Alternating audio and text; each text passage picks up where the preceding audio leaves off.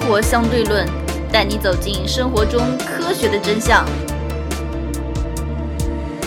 其实我们今天再做一期回顾节目，因为之前做了五期节目，也比较的长，但是东西还没有说完。之前我们有三个话题没有延伸下去说，第一个是双十一，因为没有回顾嘛，因为当时刚好双十一之前录的节目。第二个是关于这个健身的，第三个是关于嗯、呃体育，当时是世界杯录的，这期我们也没有做回顾。其实很多东西需要补充，那我们今天继续来讲。嗯、我是王烨，我是妖叔，我是当当，那我们现在说双十一吧。其实双十一现在很多东西都是算法，比如说你在访问京东、你在访问淘宝上面的时候，都会向你推荐猜你喜欢，嗯，这其实是个很大的一个算法。但是经常是猜你喜欢的东西都是你才刚刚才买过的，不需要再买的东西。对，所以它很智障。而且，比如说我在京东上面搜过一个商品，你在然后在淘宝上面买的，嗯，然后京东上面还会一直向你推荐类似的商品，因为它并不知道你在淘宝上已经购买了，或者比如说网页京东有三个账号，换个账号买，因为那个账号有优惠券，它并不知道，还会拼命的往你这边推荐，QQ 推送、微信推送、电子邮件推送、App 推送，很烦人。其实不仅是这样子啊，现在所谓那个今日头条，其实都这样子嘛，嗯，是吧？看了这个新闻，包括现在各个新闻平台都是猜你喜欢。我偶尔点了一个，点了一个新闻，然后以后这个类型的新闻，这个人的新闻，一天到晚给你推，现在我们都不都不想看。对，是的，就像还有抖音，就是说算法猜你喜欢怎么样的视频，就拼命往你推荐这个你这个方面的视频。也就是我偶尔踩到了一下狗屎，然后他就以为你非常喜欢狗屎，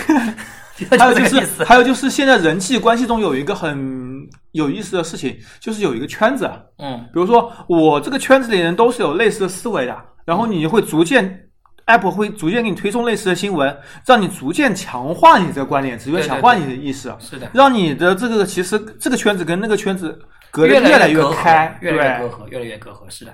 所以说，互联网从某种程度上来讲，并没有说把人的距离给拉近了，反而让一些沟壑啊变得更远了，实嗯际上，对吧？今年双十一、双十二也都刚结束，嗯，双十二我看大多数商品，至少我收藏的商品里面，基本上都比双十一要便宜。其实双十一今年还是一个促销清仓的目的。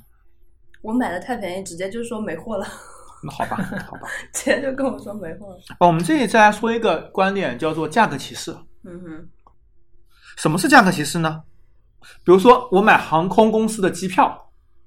刚开始价格是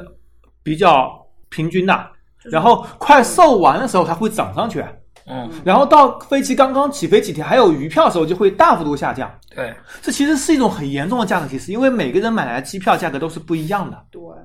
像你报旅游公司、旅行社出去旅游，它尾单都会特别便宜，嗯因为你你没有了也就没有了，一点钱赚不到。我宁愿便宜点，这样可以收回点成本。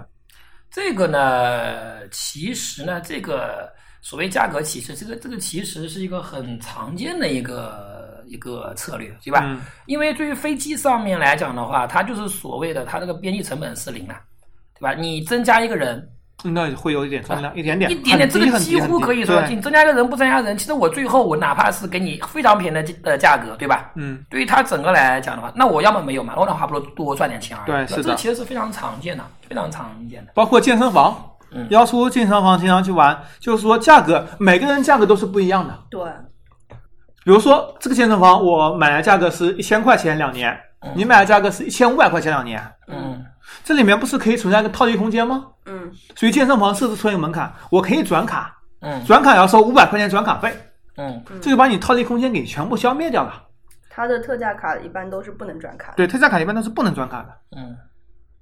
这就是一个价格歧视。其实，在电商领域，在两千年的时候就已经有两起价格歧视很有名了。嗯第一起是亚马逊，因为当时国内电商环境很还没有起来嘛。嗯，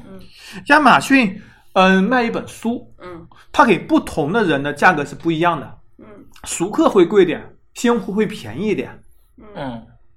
就比如说你在一个办公室，呃，你看到的价格跟我看到的价格是不一样的，嗯，那大家是傻的吗？大家是啥的？对啊后面所以造成起诉啊，造成闹的事情很大。对对对是的包括玩游戏，它里面的活跃用户的调率和呃不活跃用户的调率也是不一样的。包括嗯、呃之前滴滴打车出去，你用苹果手机跟安卓手机价格是不一样的，而且差距非常非常大。嗯，因为知道你苹果手机顾客有钱啊，人傻钱多，人家钱多啊。而且包括苹果手机还有这种原因，就是说你买优酷会员，我安卓手机买优酷会员八十八一年，苹果手机买一百九十八一年，嗯，就是差别。因为苹果要收百分之三十的那个费用，然后人傻钱多再多收你的价格，就造成两倍以上的价格差距。嗯，其实还有一个美国这两千年的时候还有一个例子，啊当时一家卖家具的电商做了一个很有趣的事情，嗯，它会根据你的 IP 地址来对你进行地域的识别。如果你家周围二十公里没有任何一个家具卖场，那你的价格就比别人高，嗯，因为它估算到任何一个会在电商上面浏览家具的人，不可能开车去二十公里以外的地方买家具，嗯， 嗯，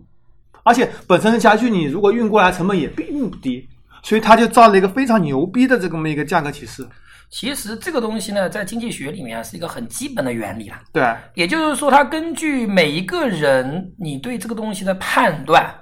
你对这个东西的需求的强烈度，嗯，他给你收不同的价格，就不同的人，他肯定对一个东西他的判断是不一样的。有的人他可能需求强烈一点，那我给你收的价格贵一点；有的人需求意愿没有这么强烈，我给你收的便宜一点。这其实这就是所谓的，就是说这个可以让商家这个所谓的这个利润最大化的一个最好的一个途径。但是当然了，这是理论上面，你真的要做到这一点，首先你要大家都不知道有有有有这个歧视在，这本身就非常难了。这个我觉得本身就非常难。地域歧视的啊，话，地域歧视的话还好，但是地域歧视还有一点啊，比方说你地域歧视啊，因为没有这，他可能会把这个有的人，他可能在他的合理范围内，他觉得我哦我可以把这个坐车的时间上的这些成本，嗯他把它折算在里面了。嗯，对，对于你个人来讲啊，他把这些成本给折算在里面了，那他觉得哦，在这个范围内我可以接受一定的歧，所谓的歧视我可以接受，对吧？嗯。但是如果你太夸张，那肯定是没法，那肯定是没法接受的。百分之二三十很正常。对他可能可能有的人说，像你京东上面买东西，你不我同的华多北商、华东商、对华南商价格也都是不一样的。啊，那个可能是因为这个那个运输和经过运费渠道的对经过渠道等等啊，这肯定是有不同。但是如果你太过夸张，这是肯定是有问题的，对吧？嗯，所以我觉得这还是在一定的合理范围内，也是确确实也是帮你，呃，每个人的需求肯定是有不同的嘛，对吧？嗯根据对需求来划分价格呢，其实也是符合符合规律的啊，应该这么说。嗯，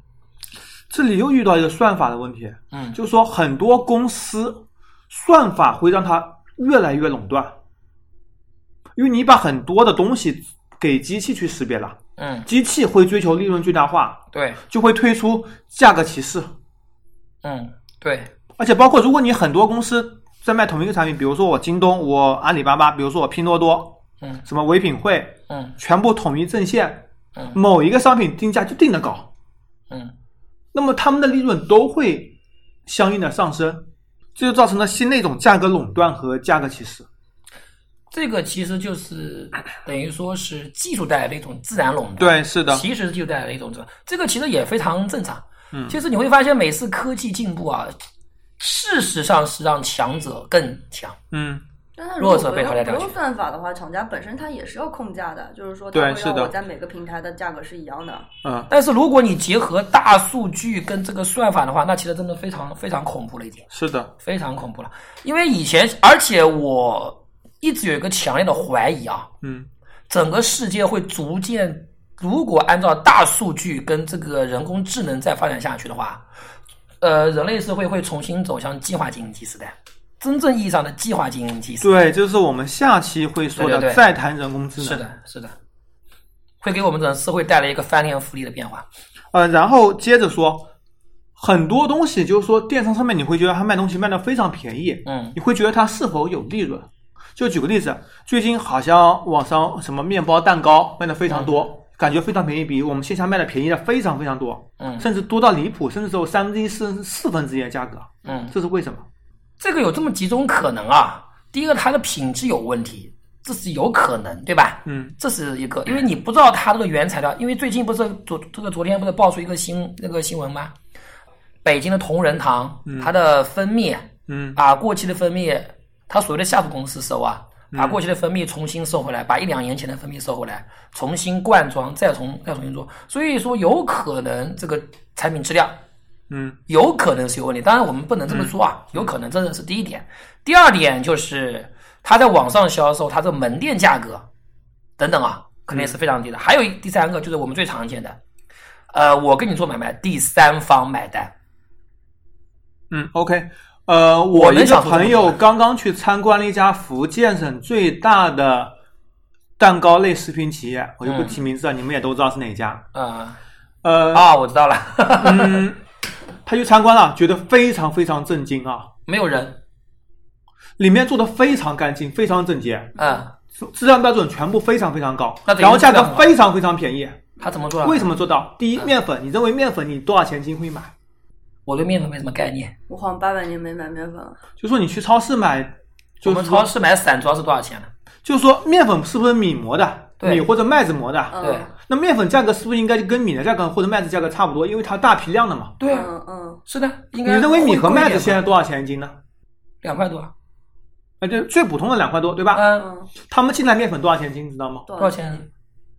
连运输四毛钱，为什么这么不可能，它的面粉是假面粉吧？真面粉不可能比大米还便宜吧因？为国家每年都会存粮食、囤粮食来应对可能遭遇的饥荒，嗯，对，而且它但是那个粮仓里面保存环境特别特别好，就是不会发芽、不会变质，嗯特别特别好对对对对。它的保存期限是五年，嗯，五年如果没有用上去，就得低价处理掉去。呃，他他买的就他专们门买这样，去，然后自己再拿拿去磨、拿去加工，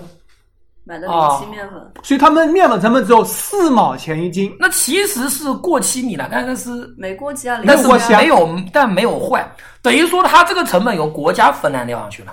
然后第二点，它大批量里面鸡蛋，你说鸡蛋蛋糕，鸡蛋非常少。嗯，所以它鸡蛋成本也并不高，而且鸡蛋也是就是说非常便宜的价格进来的，因为像去年样子，鸡蛋基本上到两三块钱斤，虽然今年可能要到五六块了，嗯，稍微价格上来一点。然后它里面的其他的那种大批量的盐糖，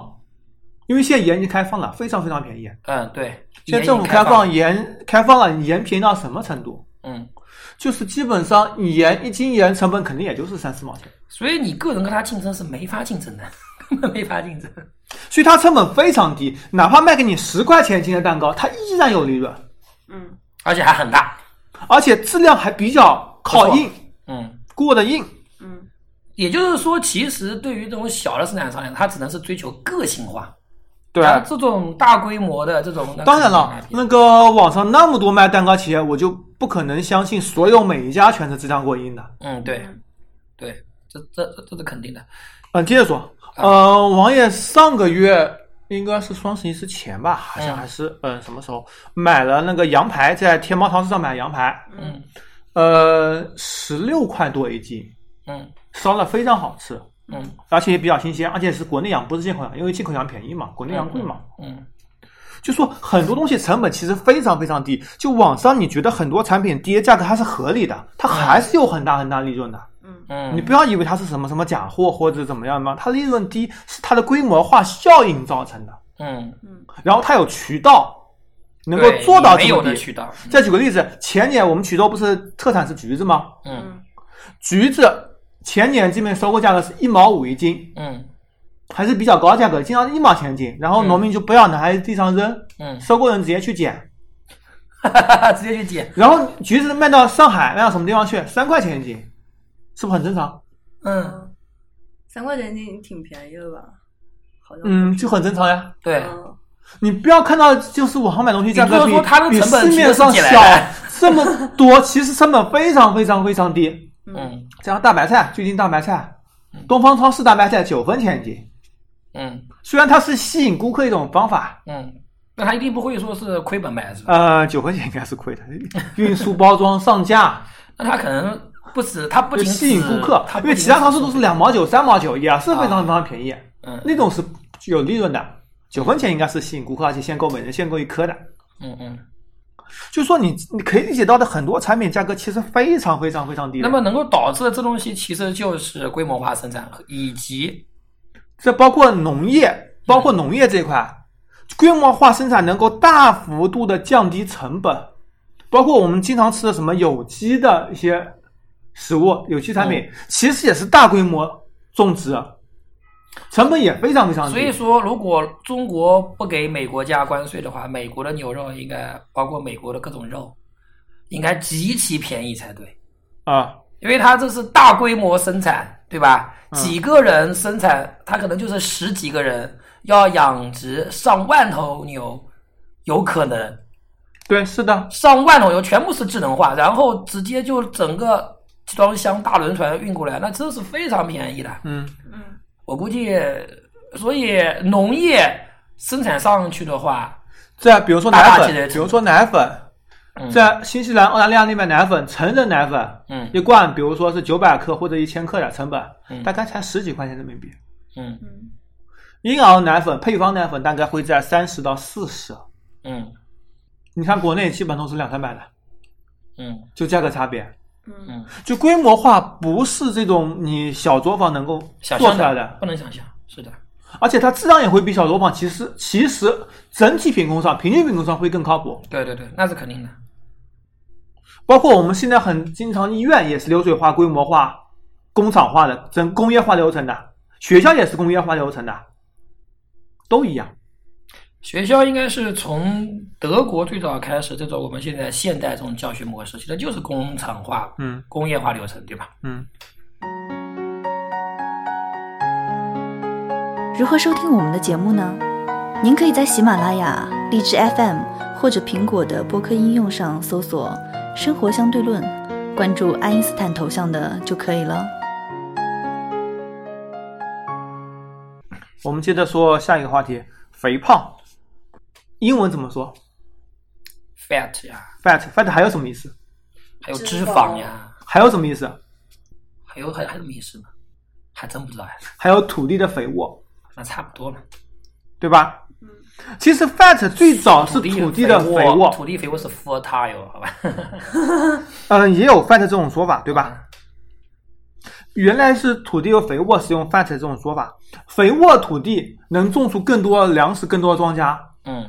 但是过于肥沃土地则是寸土不生、寸草不生。不会吧？什么叫过于肥沃？就里面的有机物，比如说氮磷钾，很足很足很足。哦，那就是让就是它那个传统俗话说烧苗，让渗透压太植让植物那渗透压太高个了那个叶那个细胞液就渗出来了是吧？对，嗯所以就是西方人就以为这个这个 fat 就意味着腐败、寸草不生，嗯同时 fat 肥一时的笨重和愚昧。嗯然后很多人会这么认为，比如说你很肥，你会过度依赖或者说消耗过度的食物，嗯消耗过多的布料。嗯，飞机上一个一百斤重的人跟一个三百斤重的人是掏一样的机票钱，你会认为你浪费公共资源。嗯也就肥就是种罪恶啊。所以西方造就了这么一种肥胖的观点。其实现在国内很多所谓的减肥理念都是西方进来的。嗯，其实中国国内其实并不把肥胖当成一件坏事，比如说大肚弥罗佛，嗯，对，福态的象征。其实按照中国的传统理理念的话，肥胖其实是富贵相，对，呃是好哎其实事是情好事情，因为比对大家都比较穷嘛。然后一些很多研究结果，肥胖导致什么什么疾病的确是有，嗯但是你要看你肥胖度啊。其实轻微肥胖并不会造成很大的危害。嗯就以 BMI 为例，基本上如果你脂肉比，如果你的脂肪比较多，BMI 在二十五以下不会造成什么什么任何健康问题。那我们中国可能没有像美国那么多夸张的，对，美国那么，多夸张胖子，五百斤、六百斤的很夸张，对很多。其实，而且现在这个所谓的健身领域啊，它已经不是仅仅减肥了，其实就是让你的身材就是达到一种塑形嘛啊塑形达到这种非常其实，棒在人类的演化趋势中有这么一个问题，啊就是现在人类的智商是比以前高很多了，但是肌肉萎缩了非常多，因为以前需要狩猎，嗯需要采集，需要耕作，现在都不需要了，嗯对所以就造成了现在很多越来越多的什么这句话你不接吗？越来越多了什么？我颈我椎我我问题我我腰怕椎问不是题不是不是不是是这个吗意思，我就我怕被人怼，什么比如说是吗？鹿晗，哦，啊，比较娘。对 其实鹿晗本身并不娘，哎因为鹿晗还行，鹿挺晗鹿晗踢足球很行，我我长得比较比较比较长得比女较性娘化。就是越来越多的中性化的人就是涌现出来 了。其实吧，对于中性化涌现啊，我要打个问号，为什么？其实中国古代一直有这种娈童的癖好呀，对不对？一直有这种同性恋的癖好啊，一直柏拉有这图种，也有，对吧？而且一直一直都有这种，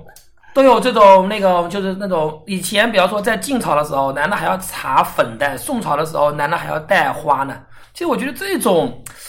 呃，应该这种癖好应该一直以来，包括像中国以前不是讲的唐国强是奶油小生嘛，对吧？对不对？唐国强 那唐国强还个奶年油代，小生，不是那个年代，唐国强年轻时候是非常漂亮的，对吧？那后来老了嘛，那废话，对吧？所以啊我觉啊得现在也是鬼畜全明星啊。对啊也是。所以 对我觉得话，最主要一点呢，可能人的审美会有点变化挖掘机哎，唱唱那个三百六十五个祝福的叫什么？啊。蔡国庆蔡国庆不是也很娘吗？对非啊，常蔡国庆是有点，看上去娘，但我觉得本身应该并不娘啊，就是这个长相让人家把它给定性了是吧？但因为人人类其实不是那种雌性和雄性区别特别大的动物啊，雌性和区雄分非常小了已经是。对雌性和雄性区别特别大的是那种雄性有领主的那种，它会区别比较区别比较啊大，狮就是子啊，对啊是吧？豹啊，这种对，对对对，那就人类它本身就不是像像像女生，其实很多人不化妆不去打扮的话，也跟男生 没有什么太大的男区别生打扮一下也像女生呀。对，所以所以说所以说人类的男的和女的没有那么的区别 大。行，我们好像有点跑偏了，我们是想 像鹿晗身材这么好的人，我怎么会肥胖们呢？回到减肥，那讲嗯讲到减肥这种东西，我现在都已经都已经一百五十多了吧？对，一嗯百五十多了。还好不是公斤，马上就要重回巅峰时代了没有没有没有没有没有没有，我现在就是就是巅峰时代，啊！就是巅峰时不代。会吧？也就那比我重十几斤吧，无我所上谓次。看到你不是巅峰时期吗？一百没六啊，有没上有次没有没有，妹妹还上没到次一不百是。一百六吗？哦穿上衣服，我现在是不穿衣服了，啊，好吧最新体重不穿衣服，一百五多了。我的目标就是看能不能减到一百四十，但好像比较难。我感觉天天吃地瓜有可能， 多运动，多瓜哎运又不动，会胖啊！不是地瓜它主要是比较难以消化嘛，容易吸收比较少。地瓜膳食纤维比较多。嗯地瓜是通便的呀。就是它就是因为纤维比较多，比较难消化嘛，所以你吃多其实并没有消耗到它，所以大米少吃其实确实是有助于，有助于减肥啊。所以我现在天天天天啃地瓜，你知道吗？好吧， 多吃热量一样很大。接着说足球，继续回顾。嗯足球我们这里可能会穿插点篮球的东西。呃，首先，你认为主场优势有多么严重？主场优很势严重。应该很严重吧？因为之前我们说嘛，相差不多等于三分之二个进球嘛。 因为主场优势，第一个你就是考虑这种极端情况就能看出来了嘛。有，比方说你到说一个极端情况，到两个足球队比比赛，你到青藏高原去比啦。啊，西藏足球队假设有啊，实际上没有是吧？比方说西藏足球队跟你这个浙江足球队跟浙江足球队打，跟绿跟跟这个绿城打，你你你怎么打？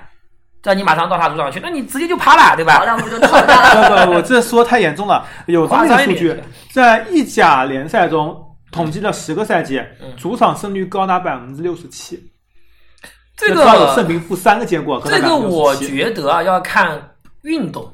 要看是什么运动。足球嘛，足球、篮球这种运动呢，其实真正的，如果它是处于同一级别的，嗯，当然同意解同决了，同一级别的队伍里面，其实差距并没有那么大，那么大就那么大不是，就是说没有，啊，哦就球是说球队之间差距，球队之间的差距呃，其实并现没有在那么的也大。越来越大了啊，因为是现越来在越豪大门化，啊，是越来越大，所以导致这个主场的这个优势其实还是挺明显的。我就讲难听点，当然现在中国的乒乓球队有点点弱，啊这次还让那个张本智和拿了冠军啊。那个在以前你要说中国的乒乓球队，有管你主场客场，跟我有个毛关系啊？ 对不 这个对这？个属于实力碾有压。毛线关系啊！也就是说，当两个人的实力没有达到碾压的水平的时嗯候，主场当然是有非常大的这个因素在，对吧？它能够体现出来。如果你这个实力区别是大到主场因素可以忽略不计，嗯，对不对？那你这个肯定就会影响会比较大。呃，有这么一统计，其实主场除了呃球迷更多，嗯然后除了球员更适应场地，嗯，很大一部分是裁判的因素，对，裁因为裁判会下意识的给主队更多的优势，因为包括怕伤被停骂补嘛，时，包括伤停补时。怕被骂嘛，如果主队落后，他会 有伤停补时会拉得很长很长；如果主队领先，伤停补时只会很短，一分钟就结束了。对，因为这个裁判呢，肯定会有多多少少有一种心理因素，就是说不能让别人在自己家门口太丢脸，是吧？嗯这是人之常情，对吧？也可能是出门会被打。然后那个迈克尔乔丹曾经说过一句话，嗯，就是说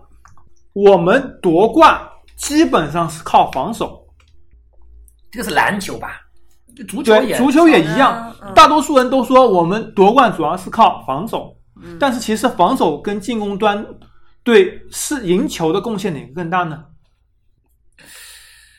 这个我觉得，我虽然说已经很多年没看篮球了，就我看，我因为我足球是不怎么看，篮球以前看的比较多，的感觉是这样子，啊就是对于篮球来讲啊，对于篮球来讲，因为它场地比较小，其实我觉得防守是比较难的。跟足球比，篮球的分数也高嘛，是吧？所以篮球的进攻其实，也就是说，如果把这个进攻方比比作是矛，防守方比作比作是盾的话，其实对于篮球来讲的话，其实矛比盾要厉害。但是我觉得足球可能啊，可能恰恰会反过来啊。所以如果你这边因为两只矛都差不多，我觉得不会差距特别大。那么我觉得防守的功能就特别的体现出来了。而实际统计的进攻占比占百分之五十四点八，那也还进攻好重要性占百分之五十四点多了八百。分之四点八嘛。嗯，这还有，而且他不是对一支队伍，他是应该对全联盟的队伍来讲的吧？对，对吧？如果你单次，那所以就可以这就就个就队伍可实以力之间也是有就差可距以的体现出，如果你防守能力特别强的话，因为因为你要想啊，篮球它的进攻节奏是非常的快的，你只要一个球，一个球被人家断下来，被人家突然一下打了打了一个打了一个防守反击的话，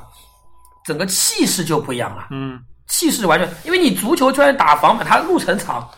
它气势不会这么一下的带动起来的。篮球的话，突然啪啪三个球，你万一这么一下被他这这么这么几秒钟、几十秒钟、一分钟时间里面被人家给嘎闷掉去的话，就你还记得吧？以前还是我们读大学的时候，那个麦迪三十五秒钟得得了十三分，嗯，他靠什么？靠防守呀。嗯三十五秒钟里面，他首先人家丢球断下来，崩进了，又丢球，然后又被被被别人犯规，你造犯规其实也是对方的防守崩溃下去了嘛。嗯，三十五秒钟十三分嘛，直接逆转，嘣嘣嘣，三分三分三分，然后再加罚，对吧？这就不得了了。所以所以说篮球是有可能在瞬间把你给打打闷上去的。嗯，所以防守，我觉得对于篮球来讲，真正强队的防守其实应该是非常非常重要。而且你发现那些特别牛逼的队伍，包括特别牛逼的个人，他他其实不仅是进攻好，防守也非常厉害说。到罚球啊，有我呃有一个问题，嗯你认为领先的时候罚球成功率高，还是落后时候罚球成功率高，还是主场罚球成功率高，还是客场罚球成功率高？呃，这个对于个人来说是不能做评判，对吧？每就个人整个整个联盟来讲啊，对，整个联盟来，我我我我猜一下啊，盲猜，我猜的话应该是领先落后主场应该客场是领先的时候罚球成功率比较高吧，我个人感觉。那么这个可能我我确定性不不是很确定啊，但是我觉得一定是一定是主场罚球成功率高呀，对不对？呃，我给你揭晓最后答案。啊有人对全联盟十年做过统计，嗯，主场、客场领先落后嗯罚球成功率平均值分别是七十五点九和七十六，只有两个数字。我没差不听多，只有百分之七十五点九跟百分之七十六两个数字，也就是完全一其样。实就是完全一样，嗯这个在误差范围里，完全在误差范围啊，就两个是就就几乎不受这影四响哎种。情况完全一样。我觉得这就说明什么？影响是有的，但是 NBA 的球员的平均素质太高了，对这个东西的影响已已经是微乎其微了，只能是这么讲，嗯，对吧？只能是微乎其微。但是如果说你弄到个人，比方说你看奥尼尔，我估计他如果罚球的话，受主场的优势就会比较大。你你说在客场家叭叭叭叭叭叭叭，他就他就赢了是吧？啊，对。嗯当然，姚明可能就不怎么受影响是吧？ 管你了，无所谓是吧？